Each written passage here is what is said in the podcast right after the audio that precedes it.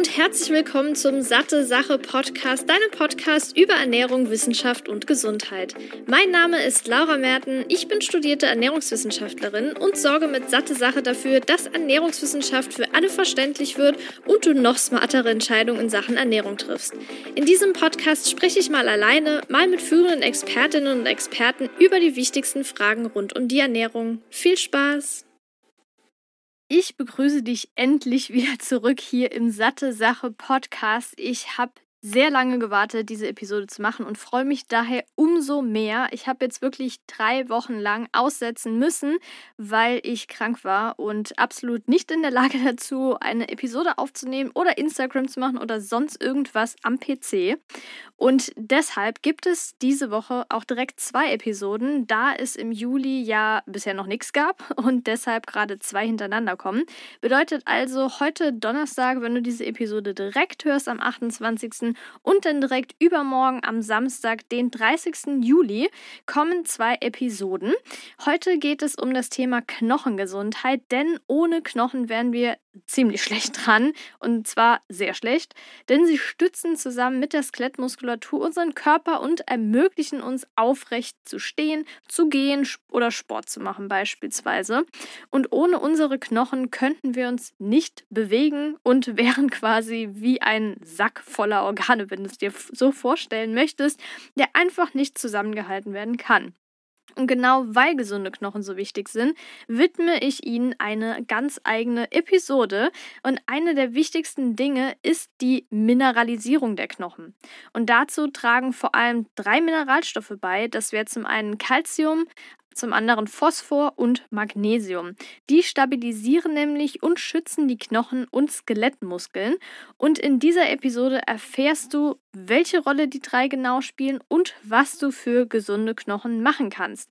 Bedeutet also, ich beschäftige mich jetzt mit den drei Mineralstoffen Calcium, Phosphat und Magnesium und erkläre dir dabei jeweils, wie der Spiegel reguliert wird, welche Funktionen der Mineralstoff hat, was passiert, wenn es zu einem Mangel kommt und in welchen Lebensmitteln du diese Mineralstoffe vor allem findest. Fangen wir doch mal mit Calcium an, denn Calcium ist der Big Player. Wir haben ungefähr 800 bis 1000 Gramm in unserem Körper, also bis zu einem Kilo. Und davon befindet sich der größte Teil, ungefähr 99 bis sogar 99,5 Prozent extrazellulär. Das heißt gebunden in Knochen und Zähnen. Calcium ist wohl mit der wichtigste Mineralstoff für gesunde Knochen und ganz, ganz viele weitere Prozesse werden dadurch streng reguliert also mit dem Calcium. Jetzt zum Thema streng regulieren. Wie wird denn der Calciumspiegel überhaupt reguliert? Also damit dieser Serumspiegel immer konstant gehalten wird, wird der Stoffwechsel, also der Calciumstoffwechsel, durch verschiedene Hormone reguliert. Und darunter zählen vor allem das Parathormon, Calcitonin und Vitamin D, aber auch die Hormone Östrogen, Insulin, die Schilddrüsenhormone und Glucagon sind daran beteiligt. Es klingt ziemlich nice, aber was genau machen die jetzt? Also zum einen haben wir das Parathormon, welches in der Nebenschilddrüse gebildet wird und das stellt Calcium parat. So habe ich das mir damals gemerkt, als ich für die Anatomieklausur gelernt habe und es tatsächlich bis heute eingebrannt und deshalb gebe ich das immer wieder mit. Denn ich finde, dadurch, dass ja Paratstellen quasi in dem Parathormonwort schon drin ist, kann man sich das eigentlich ganz gut merken. Wenn man jetzt allerdings zu wenig Kalzium zu sich nimmt, dann setzt dieses Parathormon Kalzium aus den Knochen frei und kann dieses dann mit Unterstützung von Vitamin D zum Ziel bringen. Das Ziel wäre beispielsweise, das Ganze in die Blutbahn zu bringen, um den Kalziumspiegel im Blut wieder aufrechtzuerhalten. Und außerdem verhindert das Parathormon, dass Kalzium ausgeschieden wird.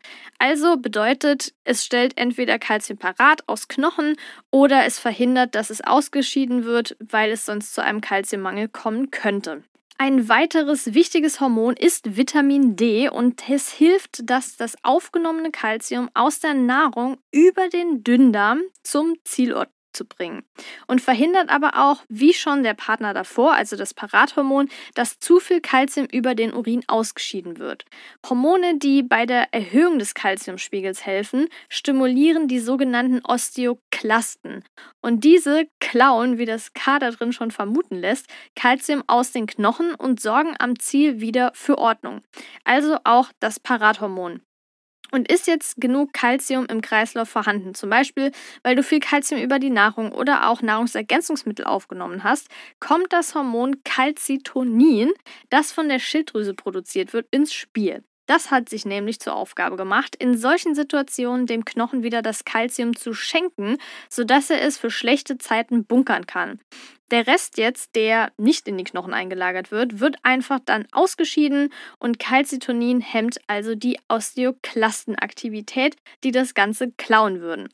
Also wie du siehst oder hörst, ein ziemlich ausgeklügeltes System.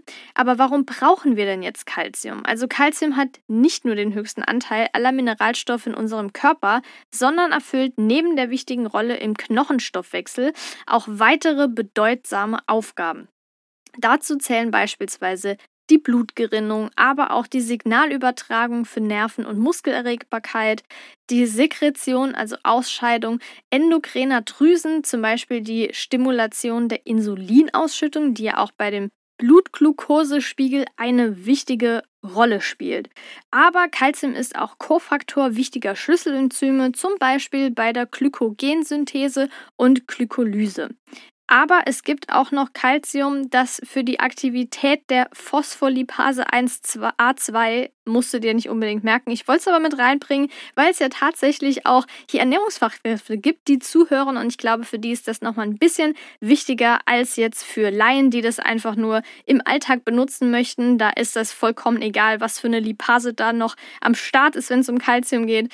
Wichtig ist vor allem hier zu merken, Kalzium ist wichtig für den Knochenstoffwechsel, für die Blutgerinnung, gerade auch für Nerven und Muskulatur und wichtig auch bei der Insulinausschüttung. Und wenn du noch mehr zum Thema äh, Glukosestoffwechsel wissen möchtest und Blutzuckerspiegel, dann hör dir gerne mal die Episode an, die ich mit Marie zusammen aufgenommen habe.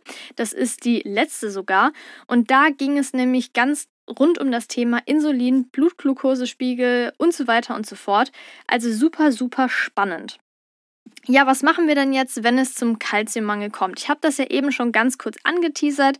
Also aktuell liegen die DGE-Referenzwerte der Kalziumzufuhr für 15 bis 25-Jährige, weil es da ja für die Entwicklung der optimalen Knochendichte wichtig ist, zwischen 1 und 1,2 Gramm pro Tag.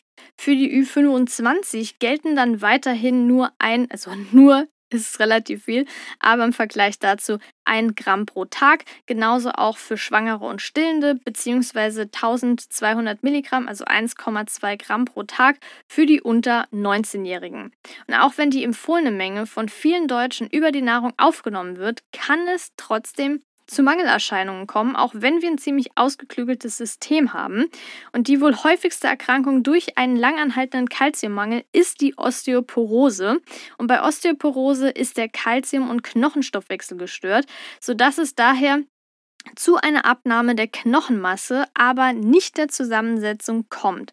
Und durch diesen Verlust der Skelettmasse kommt es häufiger zu Wirbelbrüchen, zu Rumpfverformungen oder auch zum Beispiel der Einschränkung in der Mobilität und chronische Folgen, die dann, äh, chronische Schmerzen, die dann die Folge der Instabilität sind. Und man kann sagen, dass Osteoporose vor allem Frauen nach der Menopause, also nach den Wechseljahren betrifft und ungefähr 20 Prozent in Deutschland, also jede fünfte, was schon sehr, sehr viel ist. Das liegt daran, dass die Östrogenproduktion nach der Menopause abnimmt. Dadurch entsteht dann oft ein Calcitoninmangel, habe ich ja gerade eben schon kurz erklärt. Und der Kalziumgehalt im Blut steigt dadurch. Das bedeutet, dass das Kalzium aus den Knochen freigesetzt und zusätzlich vermehrt über den Urin ausgeschieden wird. Außerdem reduziert sich die Produktion des Parathormons, sodass es insgesamt zu einer negativen Kalziumbilanz und vor allem auch Skelettbilanz kommt. Bei Männern ist es zum Beispiel so, die haben ein bisschen mehr Glück aufgrund ihrer größeren Knochenmasse und der ständigen Testosteronbildung. Daher erkranken in Deutschland nur ungefähr 5% der Männer an Osteoporose. Ich würde sagen, es reicht ja nicht schon, dass ähm, ja, Menstruierende hier die Kinder auf die Welt bringen können. Toll, dass wir auch das noch tragen müssen. Aber es gibt natürlich auch noch einen weiteren Risikofaktor für den Knochenabbau. Und der ist ganz klar zu wenig körperliche Bewegung, vor allem in Bezug auf die Abnahme der Knochendichte. Und da Bewegungsmangel wirklich krasse Auswirkungen auf unsere Gesundheit hat, nicht nur das Osteoporose-Risiko, solltest du unbedingt darauf achten. Wenn du jetzt, wie ich beispielsweise, im Alltag viel sitzt, und das ist natürlich nicht optimal, hier und da fängt es dann an zu zwicken mit der Zeit. Unterer Rücken habe ich ganz viele Probleme, aber vor allem auch obere Rücken. Da ist es natürlich nicht nur wichtig, sich ausreichend und zwischendurch mal in den Pausen zu bewegen für die gesunden Knochen, sondern generell auch für die Haltung und für generell die Gesundheit, damit es weniger zu Kopfschmerzen, zu Verspannungen und so weiter kommt. Und wenn man jetzt nicht gerade sitzt, dann kann man sich ja auch bewegen. Man kann sich auch, wenn man beispielsweise irgendwo hinfährt, ähm, mit dem Bus beispielsweise eine Haltestelle vorher aussteigen und dann den Rest zu Fuß gehen. Man kann die Treppen nehmen und so weiter. Also da gibt es ja wirklich super viele Möglichkeiten, sich einfach mehr zu bewegen, ohne jetzt einen riesen Mehraufwand zu haben. Aber selbstverständlich spielt Sport auch noch eine wichtige Rolle. Das habe ich jetzt hier nicht erwähnt, weil es vor allem um das Thema Alltagsbewegung geht, aber Sport kommt natürlich noch on top. Was natürlich auch zu einem Kalziummangel führen kann, ist eine hormonelle Dysregulation, also eine Fehlregulation, zum Beispiel eine Schilddrüsenüberfunktion oder Überproduktion von dem Parathormon der Nebenschilddrüse. Und eine langfristige Therapie mit Corticoiden, das sind die sogenannten Steroidhormone, denn die können ebenfalls extrem in den Kalziumstoffwechsel eingreifen. Und zusätzlich wird noch der Knochensubstanzverlust gefördert, wodurch hier auch wieder das Osteoporose-Risiko erhöht wird. Ein noch weiterer nicht zu vernachlässigender Punkt für gesunde Knochen ist die Vitamin D-Versorgung. Wie du oben schon gehört hast oder vorher schon gehört hast, spielt Vitamin D eine wichtige Rolle im Kalziumstoffwechsel und daher kann es bei einem starken Vitamin D-Mangel zur vermehrten Ausscheidung von Kalzium kommen. Und oft tritt auch dieser Vitamin D-Mangel mit der sogenannten Rachitis auf. Dabei kommt es zur Knochenmineralisierung, die gestört wird und es dann wiederum bei Kindern zu Wachstumsstörungen kommen kann. Inwieweit die Kalziumzufuhr bzw. der sogenannte Calcium-Phosphor-Quotient, der optimalerweise bei 1,5 bis 2 zu 1 liegen sollte, der Nahrung jetzt das Osteoporose-Risiko steigert, ist zurzeit noch nicht ausreichend erforscht. Ein Kalziummangel wird aber trotzdem als Kausalfaktor für die Manifestation von Osteoporose vor allem in westlichen Ländern gesehen. Also Kausalfaktor bedeutet, dass es einen Grund gibt für Osteoporose-Risiko. Korrelation würde zum Beispiel heißen, dass beides gleichzeitig auftritt, aber Kausalität heißt auch, dass es einen bestimmten Grund gibt, der damit assoziiert ist. So, und es gibt natürlich noch einen weiteren Aspekt in diesem Zusammenhang, der allerdings jetzt eine Verdauungs- und Absorptionsstörung darstellt, die eine optimale Kalziumausnutzung verhindert und dadurch kommt es dann zum Mangel. Also nochmal ganz kurz, was das Ganze begünstigen könnte. Also wir brauchen 1 bis 1,2 Gramm Kalzium pro Tag. Wenn wir zu wenig davon bekommen, kann es durch einen Mangel zu Osteoporose beispielsweise kommen. Da haben Frauen ein deutlich höheres Risiko als Männer. Was natürlich auch das Ganze fördern kann, ist zu wenig körperliche Bewegung, aber auch wenn die Hormone nicht ganz richtig reguliert werden, wenn man einen Vitamin D-Mangel hat oder zu geringe Kalziumzufuhr, oder auch wenn es wenn Calcium nicht so gut verdaut oder aufgenommen werden kann. Es gibt jetzt einige Faktoren, die die Calciumverfügbarkeit in der Nahrung beeinflussen. Das heißt, sie können die Aufnahme von Calcium entweder vermindern oder die Ausscheidung von Calcium über den Urin erhöhen. Verminderte Absorption ist zum Beispiel ein Vitamin D-Mangel aber auch Oxalsäure-Phytinsäure. Das sind Antinährstoffe, die in beispielsweise Getreide und Hülsenfrüchten enthalten sind oder auch grünem Blattgemüse. Und das kann man aber durch Kochen, durch Keimen, durch Einweichen und so weiter deutlich reduzieren und ist somit auch auf der sicheren Seite. Aber auch Ballaststoffe können die Kalziumabsorption, also Aufnahme, reduzieren.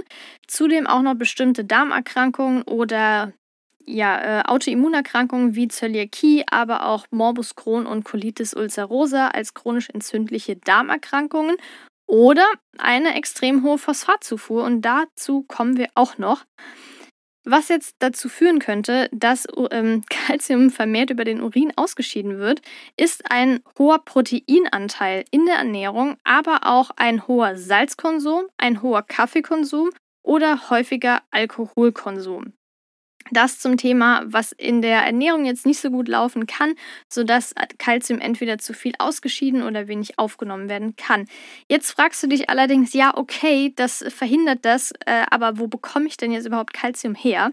Und dafür habe ich mir jetzt ein paar Lebensmittel rausgepickt. Einmal pflanzliche Lebensmittel und einmal tierische Lebensmittel. Wir haben bei den pflanzlichen Lebensmitteln vor allem dunkelgrünes Blattgemüse wie Grünkohl, Spinat oder Mangold. Dann natürlich Hülsenfrüchte wie Bohnen und Linsen. Sojaprodukte wie Tofu und Tempeh. Es gibt aber auch viele Pflanzendrinks, die mit Kalzium angereichert sind, genauso auch kalziumreiches Mineralwasser oder auch Nüsse. Da zählen zum Beispiel Mandeln, Haselnüsse und Paranüsse dazu. Und wenn wir jetzt zu den tierischen Lebensmitteln gehen, merkst du jetzt direkt, dass vor allem Milchprodukte viel Kalzium enthalten, wie zum Beispiel Emmentaler, Edamer, Gouda oder Camembert, genauso auch wie Hüttenkäse. Also es gibt einige Lebensmittel, die Kalzium enthalten. Du brauchst dir also keine Gedanken zu machen, dass du nicht genügend Kalzium in deiner Ernährung ja, aufnehmen kannst. So, jetzt habe ich ja gerade eben schon gesagt, dass Kalzium geringer aufgenommen wird, wenn man sich sehr, wenn man sehr viel Phosphat zu sich nimmt. Und das ist ja auch ein weiterer Mineralstoff, der sehr wichtig für die Knochengesundheit ist, denn es ist der zweitgrößte Anteil mit 600 bis 700 Gramm, wovon 85 Prozent im Knochen gebunden sind.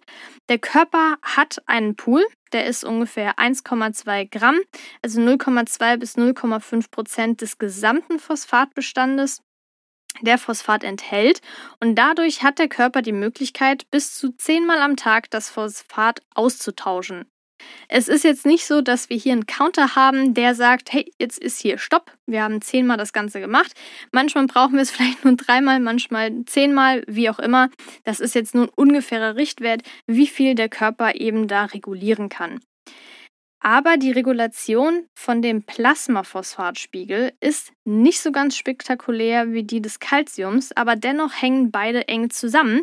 Daher ist auch das Verhältnis sehr entscheidend, denn während der Calciumspiegel konstant gehalten wird, gibt es beim Phosphatspiegel größere Schwankungen.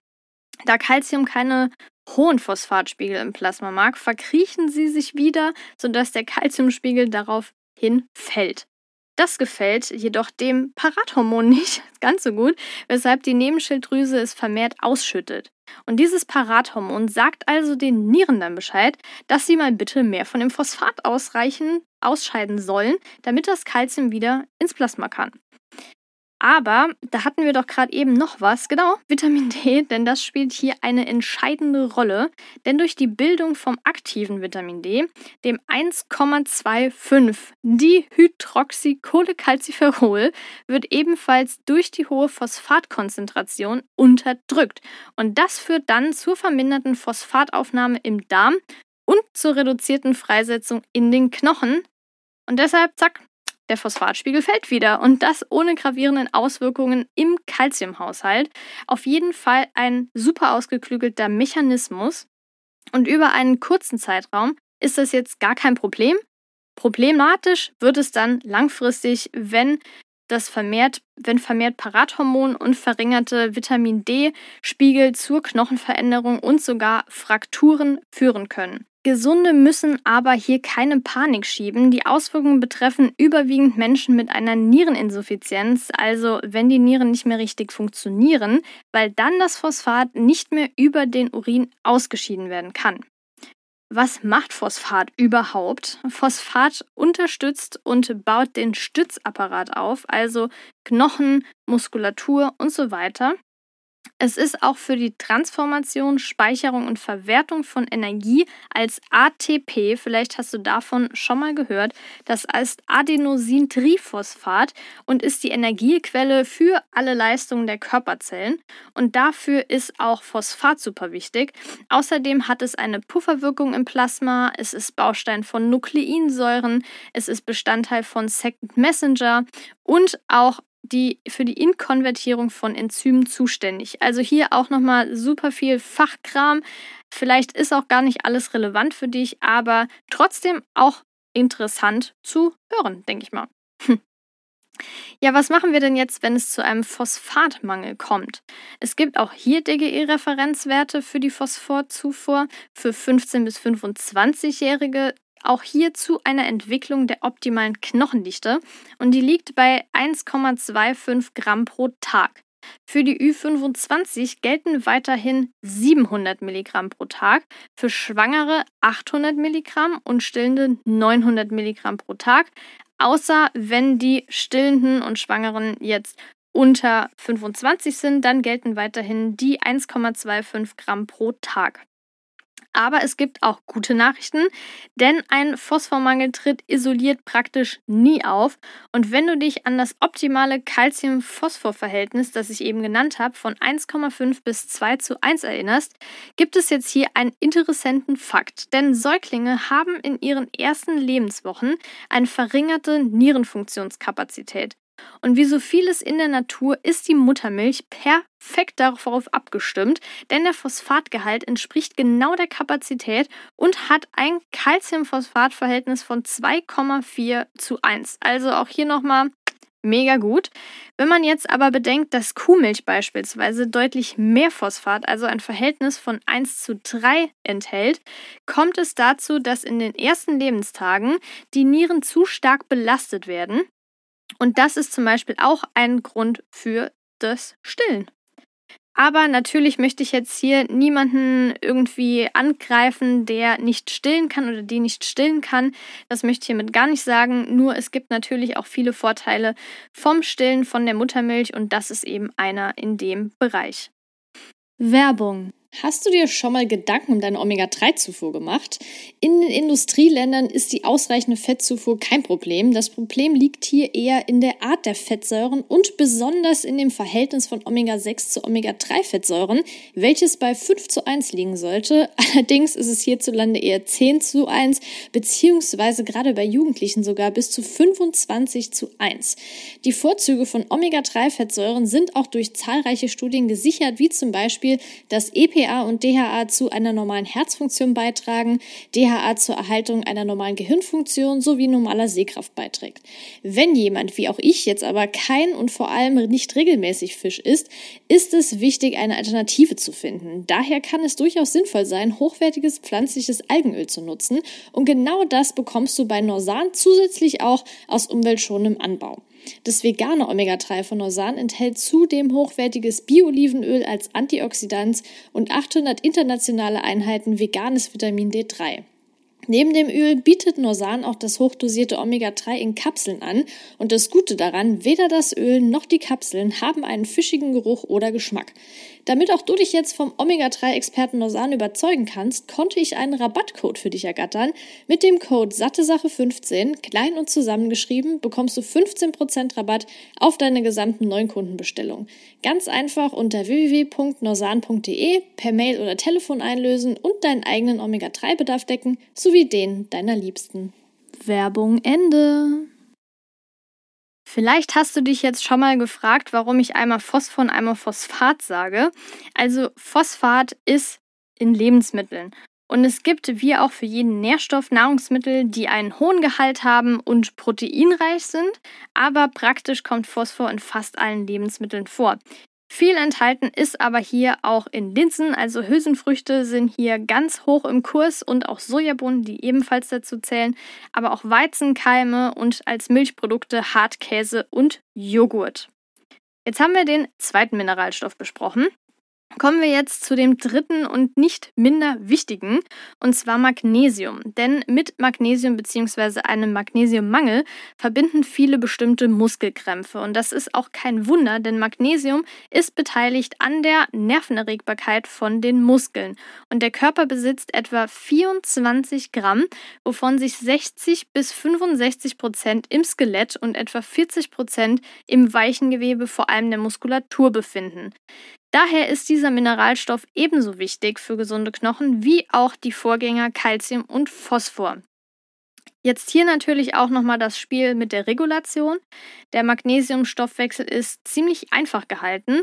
Klar, es gibt Einflussfaktoren, wie ich gleich nochmal beim Magnesiummangel drauf eingehen werde, die die Aufnahme herabsetzen oder verbessern. Aber das Ganze ist nicht so komplex wie die davor. Und praktisch ist, dass die Aufnahme je nach Magnesiumstatus reguliert wird. Normalerweise werden ja so ungefähr 30 Prozent aus der Nahrung aufgenommen und bei einem Mangel können das bis zu 70 Prozent sein. Dies läuft dann überwiegend im Dünndarm, aber teilweise auch im Dickdarm ab. Das Gute auch ist, dass der Mensch einen sogenannten Magnesiumpool besitzt, der die Aufnahme und Ausscheidung regelt.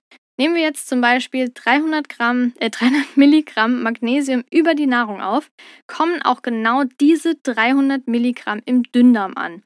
Ist der Status gut, werden nur etwa 100 Milligramm absorbiert und sollte jetzt dieser Pool merken, dass Knochen und Muskeln Magnesium brauchen, steuert er das Magnesium genau dorthin, wo es dann eingelagert wird. Und wenn dieser Pool jedoch gefüllt ist, wird das überschüssige Magnesium einfach mit dem Urin ausgeschieden und fertig. Also ziemlich einfach. Aber wie auch bei Calcium und Phosphor spielt das Parathormon und Vitamin D eine direkte oder indirekte Rolle, denn sie können die Magnesiumkonzentration im Blut beeinflussen, da das Parathormon nicht nur Calcium parat stellt, sondern auch Magnesium aus den Knochen mobilisieren kann. Und ein Überschuss an Magnesium führt dann zur Aktivierung sorry, des Parathormons. Also, es gibt auch hier nochmal die wichtigen Faktoren Parathormon und Vitamin D. Das hängt also alles miteinander zusammen, wie du wahrscheinlich dir mittlerweile denken kannst. Und vielleicht hast du auch schon mal von dem ganzen Thema Magnesiumverfügbarkeit gehört, Magnesiumformen, wie sie zum Beispiel in Nahrungsergänzungsmitteln vorkommen. Das stimmt, es gibt verschiedene Magnesiumverbindungen, die besser aufgenommen werden können als andere. Und am besten wird Magnesium in Kombination mit Fumarat, mit Laktat und Citrat aufgenommen. Und dabei geht es mit den oben genannten Enzymen in eine Verbindung ein, die super praktisch ist. Und das ist auch der Grund, weshalb du bei Nahrungsergänzungsmitteln, wenn diese nötig sein sollten, auf diese Form achten solltest. Es gibt auch andere Verbindungen, die beispielsweise bei einem höheren Konsum abführend wirken können. Und vielleicht musstest du schon mal wegen Magen- oder Darmspiegelung Abführmittel nehmen. Und da ist häufiger auch eine hohe Menge an Magnesium enthalten, weil es eben tatsächlich abführend wirken kann. Was hat Magnesium jetzt außer für die Mineralisierung von Knochen für Funktionen? Also zudem reguliert es dann auch noch den Calcium, aber auch Kaliumstoffwechsel. Es unterstützt den Metabolismus, also den Stoffwechsel von beispielsweise Vitamin D und Vitamin B1. Es ist wichtig für die DNA-Reparatur und die Stabilität aber auch für die Reizübertragung zwischen Nerven und Muskeln an den Synapsen und auch an der Synthese vieler Stoffe, zum Beispiel bei der Proteinsynthese, beteiligt. Also hier haben wir nicht ganz so viele Fachbegriffe jetzt für Magnesium. Vielleicht kannst du dir die noch besser im Alltag dann merken und auch gedanklich umsetzen.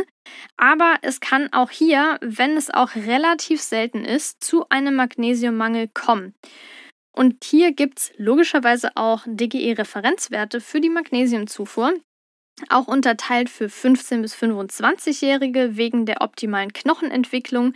Da liegt die Zufuhrempfehlung bei 400 Milligramm am Tag für Jungs und 300 Milligramm pro Tag für Mädels.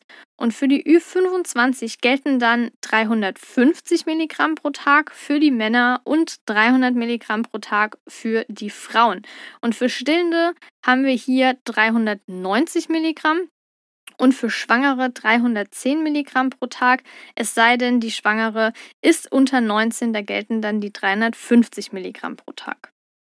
Aber auch hier habe ich gute Nachrichten für dich, denn ein isolierter Magnesiummangel tritt super selten auf, wie ich ja gerade schon erwähnt habe.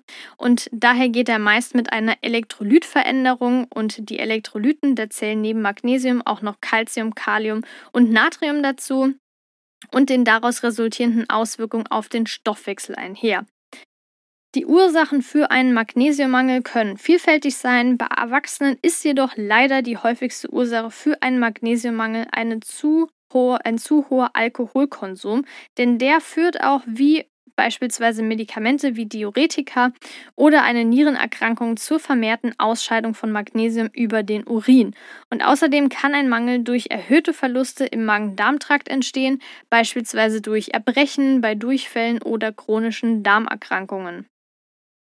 Es gibt aber auch Krankheiten wie Diabetes mellitus oder eine Unterfunktion der Nebenschilddrüse oder Schilddrüsenüberfunktion, die einen Magnesiummangel verursachen können.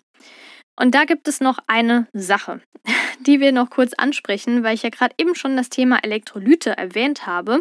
Denn SportlerInnen können ebenfalls das Problem haben, wenn sie sehr viel Schweiß verlieren, denn darüber geht auch Magnesium verloren. Und hier ist auch der Klassiker natürlich einseitige Ernährung.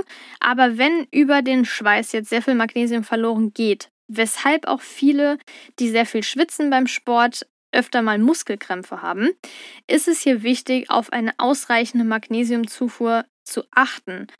Und die bekommst du zum Beispiel durch Weizenkleie, durch Sonnenblumenkerne, auch hier Klassiker nochmal Hülsenfrüchte und Nüsse, aber auch Haferflocken und verschiedene Gemüsesorten. Plus, wir haben auch hier, wie bei dem Calcium, den Vorteil, dass es magnesiumreiche Wässer gibt, also Mineralwässer, die du trinken kannst und die bauen eben auch darauf auf, dass oft das Verhältnis von Calcium zu Magnesium sehr gut ist, also optimalerweise 2 zu 1 für Calcium zu Magnesium. Und wenn du davon ein Liter trinkst, dann kannst du auf jeden Fall schon mal einiges an deinem täglichen Bedarf aufnehmen. Wenn wir jetzt wieder zum Thema Lebensmittel kommen, ist es so, dass der Magnesiumgehalt stark von der Zubereitung abhängt. Beim Gemüse betrifft das vor allem Planchieren und Kochen in viel Wasser, vor allem wenn das Kochwasser anschließend weggeschüttet wird. Bei Getreide ist der Magnesiumverlust durch das Mahlen auch nicht zu verachten, denn er ist bis zu 50 Prozent geringer und zudem spielen auch Konservierungsstoffe eine wichtige Rolle bei der Aufnahme, denn die können ebenfalls die Magnesiumaufnahme verringern. Das bedeutet also, dass du das Wasser wiederverwenden könntest oder auch auf Vollkornprodukte umsteigen, da ja durch das Mahlen von Getreide eben es zu Magnesiumverlusten kommt und das ist somit ausgeglichen bzw. dann nicht mehr der Fall. Ja, das waren jetzt ganz schön viele Infos, ganz schön viel Input. Und deshalb dachte ich mir, gebe ich dir hier nochmal einen kurzen Überblick, damit du die wichtigsten Fakten nochmal zum Schluss behältst. Denn die wohl wichtigsten Mineralstoffe für gesunde Knochen haben wir heute kennengelernt. Und das sind Calcium, Phosphor und Magnesium. Und alle hängen eng miteinander zusammen. Sie können sich also gegenseitig beeinflussen. Die Mineralstoffe sind anteilig viel in den Knochen gespeichert und sind jetzt die Blutspiegel zu niedrig, stimuliert zum Beispiel das Parathormon die Freisetzung von Calcium, Phosphor oder Magnesium aus den Knochen. Das ist zwar alles eine tolle Sache für den Blutspiegel, aber auf Dauer schlecht für die Knochen. Denn wird dauernd etwas abgebaut aus den Knochen, ist nicht mehr genug für die Mineralisierung vorhanden und Folgedessen nimmt die Knochenmasse und Stabilität ab und wird eben angegriffen. Daher ist eine ausgewogene Ernährung mit den richtigen Lebensmitteln, die ich ja eben schon genannt habe, super wichtig und kann definitiv einem Mangel vorbeugen. Wenn du noch ein paar andere Dinge beachtest, wie zum Beispiel den Verlust durch Knochen, ist ein Mangel sehr unwahrscheinlich. Solltest du allerdings Sportlerin sein und einfach super viel schwitzen oder einfach super viel schwitzen, kann man ja auch sagen. Achte auf eine ausreichende und gegebenenfalls zusätzliche Zufuhr. Hier kannst du entweder schauen, ob du die Möglichkeit hast, das über die Nahrung zu kompensieren oder eben auf Nahrungsergänzungsmittel dann zurückzugreifen. Dann gibt es noch das Thema Frauen in den Wechseljahren bzw. nach den Wechseljahren. Denn wie ich schon gesagt habe, sind die eher von Osteoporose betroffen aufgrund der hormonellen Veränderung. Und je nachdem empfiehlt sich dann hier auch die Einnahme von Nahrungsergänzungsmitteln, wobei du vorher am besten noch mit einer Ernährungsfachkraft sprichst oder deinen Blutspiegel sogar bestimmen lässt, wobei ja hier nochmal der ganze äh, Trick ist mit dem Thema Freisetzung aus den Knochen. Der Blutspiegel wird relativ aufrecht und konstant gehalten, weshalb ein Mangel ja eher schwer im Blut nachgewiesen werden kann. Aber du kannst zum Beispiel durch ein Ernährungstagebuch rausfinden, wie viel von diesen Mineralien Mineralstoffen du in der Ernährung aufnimmst. Und wenn das zu wenig sein sollte, einfach mal schauen, dass du mehr Magnesium, Calcium oder phosphatreiche Lebensmittel zu dir nimmst und dann gegebenenfalls, wenn es anders nicht funktioniert, auch auf Nahrungsergänzungsmittel zurückgreifst. Ja, das war's zum Thema Knochengesundheit.